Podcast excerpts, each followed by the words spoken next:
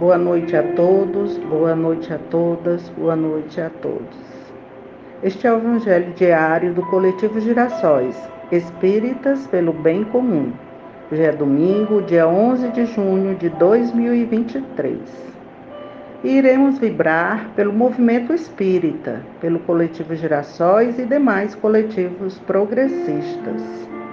Vamos então elevar os nossos pensamentos ao nosso Pai maior, nosso Pai de bondade, pedindo a Ele a sua assistência, assim como da espiritualidade, nosso anjo guardião, para que possamos ter o melhor entendimento desse estudo do Evangelho de hoje e para que possamos aprender com os ensinamentos do nosso Mestre Jesus e dos Espíritos amigos que vieram dar suas comunicações a Kardec.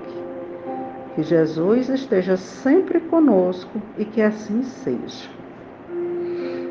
O nosso estudo do Evangelho segundo o Espiritismo está hoje no capítulo 12, Amai aos inimigos, Instrução dos Espíritos, o duelo, item 15. O homem do mundo, o homem feliz, que, por uma palavra ofensiva, por uma causa fútil, joga a vida que lhe vem de Deus, joga a vida do semelhante que não pertence senão a Deus, este é mais culpável cem vezes que o miserável que, compelido pela cupidez, pela necessidade algumas vezes, se introduz numa habitação para dela roubar o que cobiça e mata aqueles que se opõem ao seu desígnio. Este último, quase sempre, é um homem sem educação, não tendo senão noções imperfeitas do bem e do mal, enquanto que o duelista pertence quase sempre à classe mais esclarecida. Um mata brutalmente, o outro com método e polidez, o que faz com que a sociedade o desculpe Acrescento mesmo que o duelista é infinitamente mais culpável que o infeliz que, cedendo a um sentimento de vingança, mata no momento de exasperação. O duelista não tem ponto para desculpar o arrastamento da paixão, porque entre o insulto e a reparação há sempre o tempo de refletir. Ele age, pois, friamente e de plano premeditado, tudo está calculado e estudado para matar mais seguramente o seu adversário. É verdade que expõe também a sua vida, e é isso que reabilita o duelo aos olhos do mundo, porque nele se vê um ato de coragem e o desprezo da própria vida.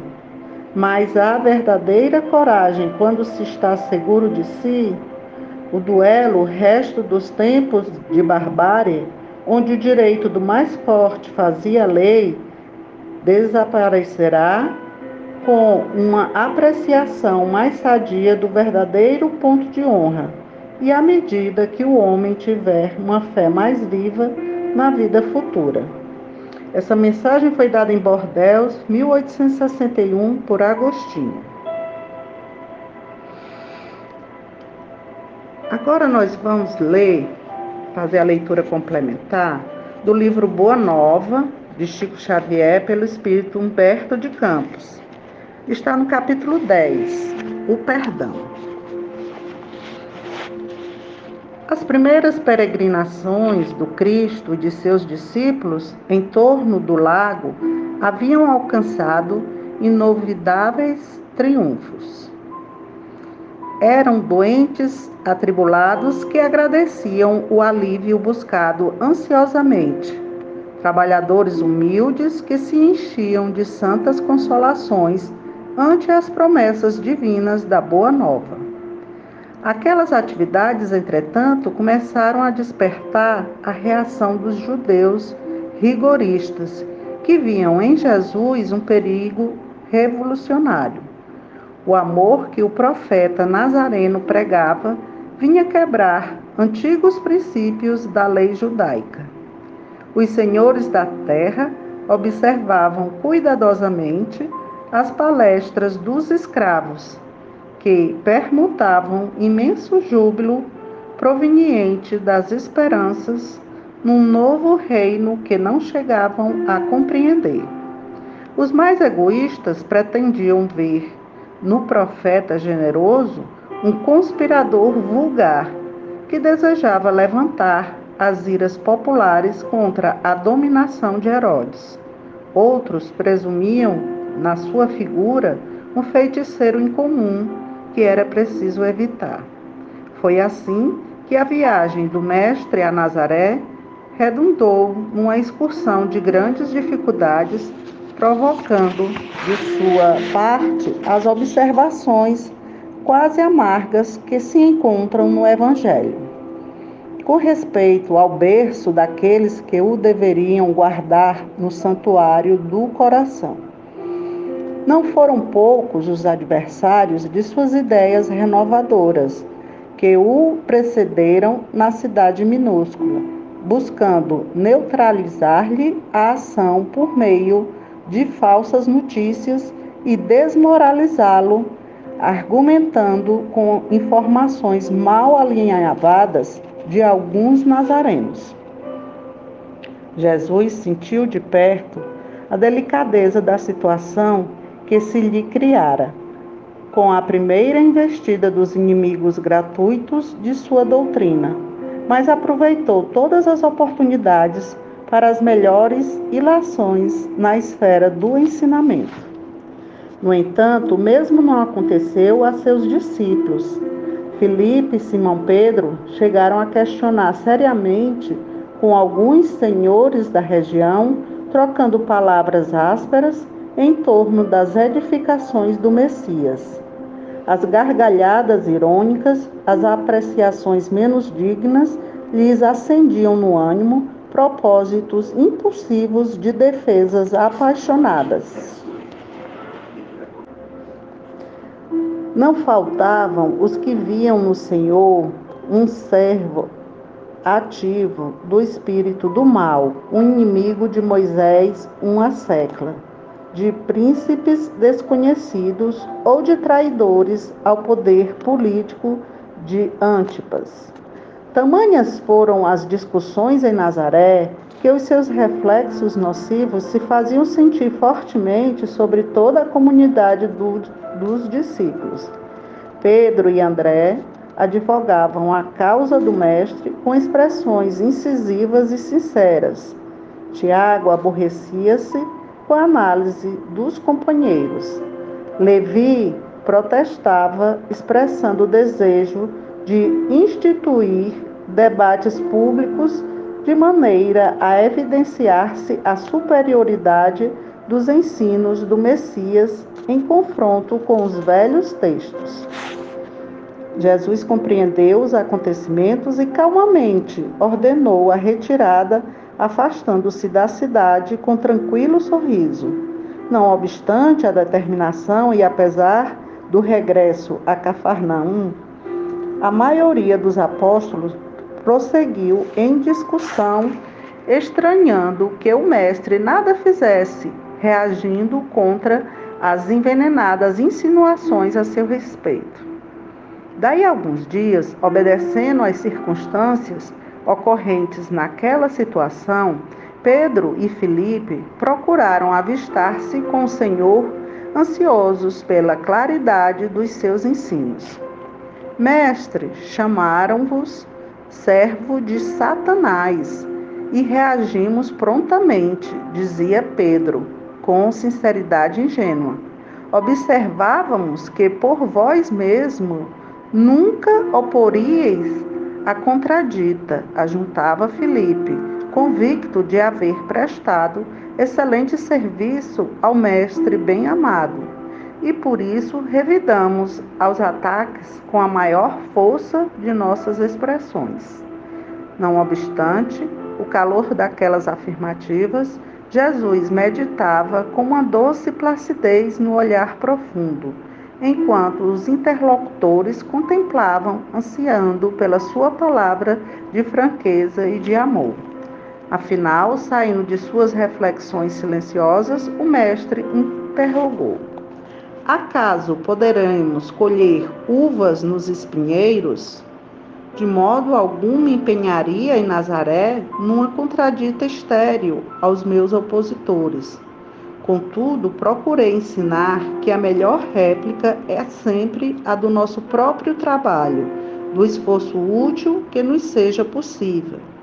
Nesse particular, não deixei de operar na minha esfera de ação, de modo a produzir resultados a nossa excursão à nossa cidade vizinha, tornando-a proveitosa, sem desdenhar as palavras construtivas no instante oportuno. De que serviriam as longas discussões públicas, insadas de doestos e zombarias? Ao termo de todas elas, teríamos apenas menores probabilidades para o triunfo glorioso do amor e maiores motivos para a separatividade e odiosas dissensões. Só devemos dizer aquilo que o coração pode testificar mediante atos sinceros, porque de outra forma as afirmações são simples ruído sonoro de uma caixa vazia. Mestre, atalhou Felipe quase com mágoa. A verdade é que a maioria de quantos compareceram às pregações de Nazaré falavam mal de vós. Não será vaidade, porém, exigirmos que toda a gente faça de nossa personalidade elevado conceito interrogou Jesus com energia e serenidade. Nas ilusões que as criaturas da terra inventaram para a sua própria vida, nem sempre constitui bom atestado de nossa conduta o falarem todos bem de nós, indistintamente. Agradar a todos é marchar pelo caminho largo, onde então as mentiras da convenção Servir a Deus é tarefa que deve estar acima de tudo. Por vezes, nesse serviço divino, é natural que desagrademos aos mesquinhos interesses humanos. Felipe, sabes de algum emissário de Deus que fosse bem apreciado no seu tempo? Todos os portadores da verdade do céu são incompreendidos de seus contemporâneos. Portanto, é indispensável, consideremos, que o conceito justo é respeitável, mas antes dele necessitamos obter a aprovação legítima da consciência dentro de nossa lealdade para com Deus. Mestre, obtemperou Simão Pedro, a quem as explicações da hora calavam profundamente. Nos acontecimentos mais fortes da vida, não deveremos então utilizar as palavras enérgicas e justas? Em toda circunstância, convém naturalmente que se diga o necessário, porém é também imprescindível que não se perca tempo, deixando transparecer que as elucidações não lhe satisfaziam plenamente, perguntou Filipe: Senhor, vossos esclarecimentos são indiscutíveis. Entretanto, preciso acrescentar que alguns dos companheiros se revelaram insuportáveis nessa viagem a Nazaré. Uns me acusaram de brigão e desordeiro, outros de mal entendedor de vossos ensinamentos. Se os próprios irmãos da comunidade apresentam essas falhas, como há de ser o futuro do Evangelho? O mestre refletiu um momento e retrucou. Estas são perguntas que cada discípulo deve fazer a si mesmo. Todavia, com respeito à comunidade, Felipe, pelo que me compete esclarecer, cumpre-me perguntar-te se já edificaste o reino de Deus no íntimo do teu espírito. É verdade que ainda não, respondeu hesitante o apóstolo. De dentro dessa realidade, podes observar que, se o nosso colégio fosse constituído de irmãos perfeitos, teria deixado de ser irrepreensível pela adesão de um amigo que ainda não houvesse conquistado a divina edificação. Ambos os discípulos compreendiam e se punham a meditar enquanto Cristo continuava. O que é indispensável é nunca perdermos de vista o nosso próprio trabalho, sabendo perdoar com verdadeira espontaneidade de coração.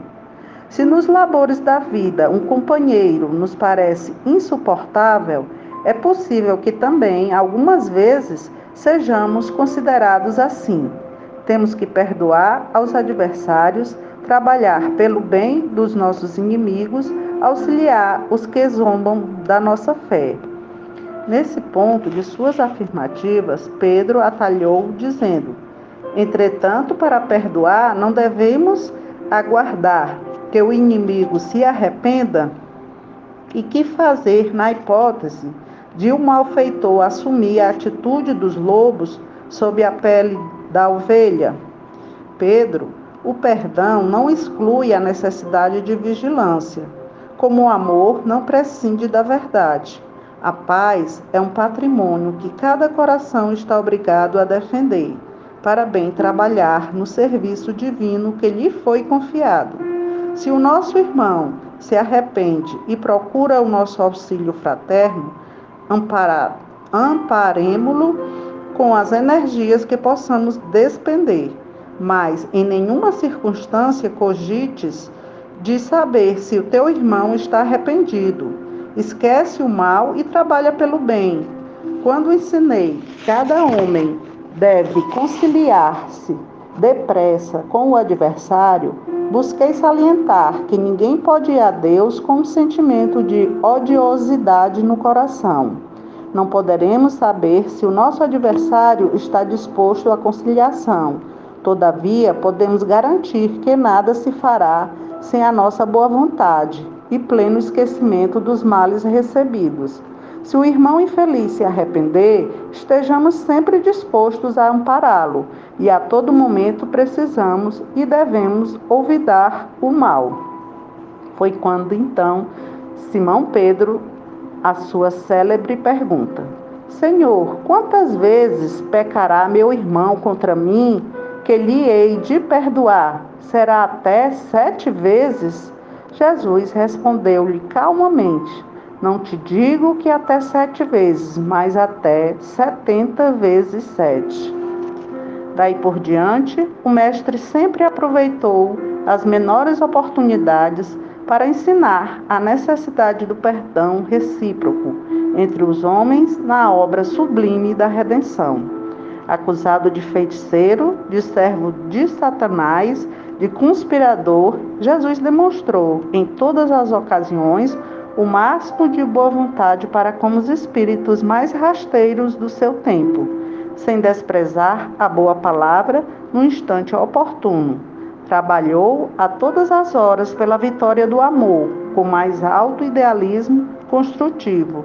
E no dia inesquecível do Calvário, em frente dos seus perseguidores e verdugos, revelando aos homens ser indispensável a imediata conciliação entre o espírito e a harmonia da vida, foram estas as suas últimas palavras: Pai, perdoai-lhes, porque não sabem o que fazem. Com esses ensinamentos, sabemos que o perdão é a única resposta para vivermos o Evangelho de Jesus Cristo, o amor que ele nos dedicou. Boa noite a todos, todas e todos. Este foi o Evangelho do Coletivo Gerações Espíritas pelo Bem Comum. Uma boa semana. Estejam sempre com Deus no coração.